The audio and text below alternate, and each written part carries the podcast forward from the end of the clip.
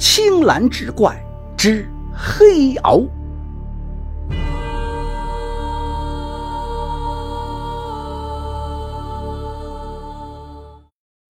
庆道光年间，清河县有个张方全，曾任过庆州的州官。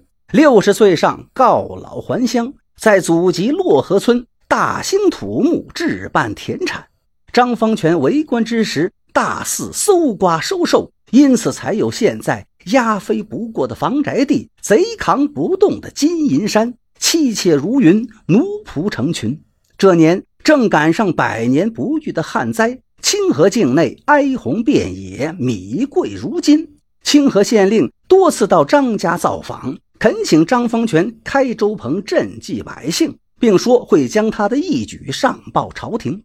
张方全心中虽不愿意，但表面文章还是要做，只好开了个小粥棚，每天稀汤寡水熬上一锅粥，打发几十个人应付了事。这一天，张方全在家中闲得难受。带着那条大黑獒想出门散心，管家见只有老爷一人外出，不免担心道：“老爷是否要带上几个仆人？”张方全道：“我就是想出去散散心，人多了反而不便，有大黑在，万无一失。”原来这条黑獒就是张方权的贴身保镖。人常说“三虎出一豹，九狗出一鳌”。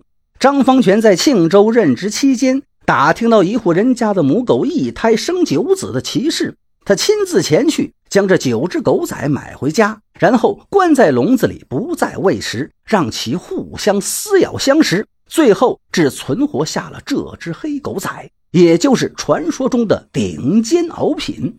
果不其然，这狗仔在他的精心调教之下，绝顶聪明，跟着他十年有余，不曾离开半步。有他陪伴在张方全左右，任何强人野物都会惧怕三分。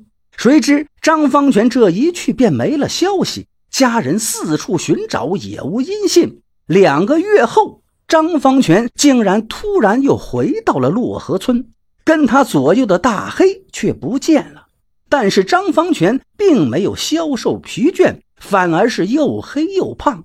他说路上遇到了一个道士。一路游览名山大川，那条黑鳌也被道士相中，留下来看守道观了。家人见他毫发未损，全身而归，很是欢喜，于是摆宴庆贺。张方全一如从前一样，言谈举止以及饮食习惯却都不曾有变，只是心性发生了很大的变化，变得乐善好施，古道热肠。他叫下人大开粮仓赈济灾民，得到了当地百姓的交口称赞。县令也将其善举上报朝廷。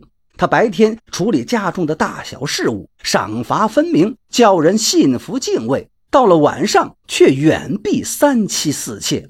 如此过了大半年，张方全把一大家子治理得井然有序，还为当地百姓做了许多好事。百姓们为感谢他，给他立了一块功德碑。这一天正是张方全寿诞之日，众多宾客都来为他祝寿。当晚席间开怀畅饮，不免多喝了几杯，酒意上涌，不由得伏案睡去。宾客们纷纷散去，张家大宅一片寂静。忽然门外刮来一阵阴风，大厅里的灯烛都被吹灭。仆人们赶紧重新掌灯，想把张方全扶入内厅歇息。不料灯烛照耀之下，不见张方全的身影，只有家中原来那条黑獒，满嘴酒气冲天，全趴在太师椅上睡得正酣。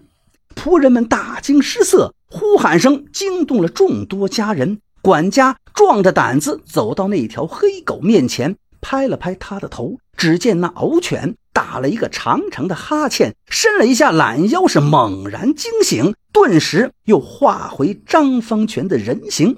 众人见此情景，惊诧不已。张方全望着家中老小，嘿嘿笑道：“大家不必害怕，实不相瞒，我不是主人张方全，而是为张家看门护院十多载的大黑。”众人听了，又发出一片惊呼之声。那。那主人他现在何处？管家问道。大黑说：“他带俺外出的路上，已经被愤怒的饥民打死了。那你为何不保家主？”管家埋怨道。大黑哼了一声，从容说道：“我伴随那张方全十载，十分厌恶他的丑恶行径。而今我已得道，化为人形，那张方全死有余辜，大家何不顺天行事？”管家道：“大黑，难道你全然忘了张家对你的养育之恩？对主人这样，岂不是恩将仇报？”大黑听到此，竟然落下泪来。当年。张方全将我们弟兄九个弄到府中，让我们骨肉相残，只我一个活了下来。我为了有朝一日报仇雪恨，苟且偷生十载，因为感念张方全养育之恩而没有对他下手。可是看到他欺负百姓的所作所为，我料定他恶贯满盈之时必遭报应，我一定会取而代之，替天行道。众人听罢，竟无言以对，唏嘘不已。那大黑接着道：“我并非贪恋张家的荣华富贵，钱财在我眼中如同粪土。我只是想替你们张家弥补罪过，广结善缘。从今往后，我便是张家的一家之主，张方全。你们不可向外界走漏半点风声。谁要是胆敢违反，休怪我不客气。”大黑一番铿锵有力的话语，使张家不得不接受了这个事实。那些妻妾们也纷纷回了娘家。到了娘家之后，也是哑巴吃黄连，各自守口如瓶。最不能接受这个现实的，还要数张方权的子孙们。他们表面上对大黑恭敬如初，喊爹唤爷，暗地里却拉拢管家一起商议怎样除掉这个畜生。大黑也是相当谨慎，从此以后滴酒不沾，瞪着一双眼睛，支棱着一对耳朵，警惕地注视着身边人的一举一动。管家对张家子孙们说：“这黑狗也算是得道的畜生，虽然取代了老爷身份，却是替老爷积德行善。除掉它并非难事，就怕有违天意而遭劫难。”大黑持家后，以理服人。比张方权在世时更有威望，就连张家的后人也渐渐对他不再反感。半年之后，到了春天，天公作美，接连下了几场绵绵春雨，村人们纷纷到张家赊借种子。獒犬的张方权命人打开粮仓，让百姓自己去装，也不计数。这时，洛河村的村边不知何时来了一位云游道士。立在一棵柳树下，远远的捻须观看，嘴中念念有词：“神道无形，只在阴阳之中也。”人们欢天喜地，在仓库里用麻袋箩筐装稻种。张方全在一旁面带微笑地看着，仿佛得到了一种解脱。等到村人散去，道士走过来对他说道：“施主一向可好？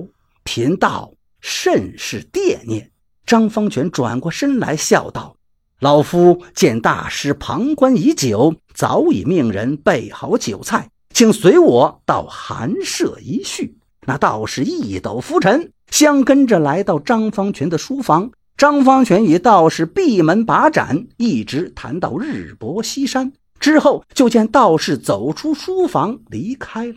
管家始终不见张方全出来，仗着胆子走进书房。见张方全坐在椅子上，已经故去，他顿时明白了，那獒犬已然被道士超度而去。于是张家派出家人四处报丧。第二天，附近的村民携老扶幼，纷纷来到洛河村奔丧，拥塞了整个村落。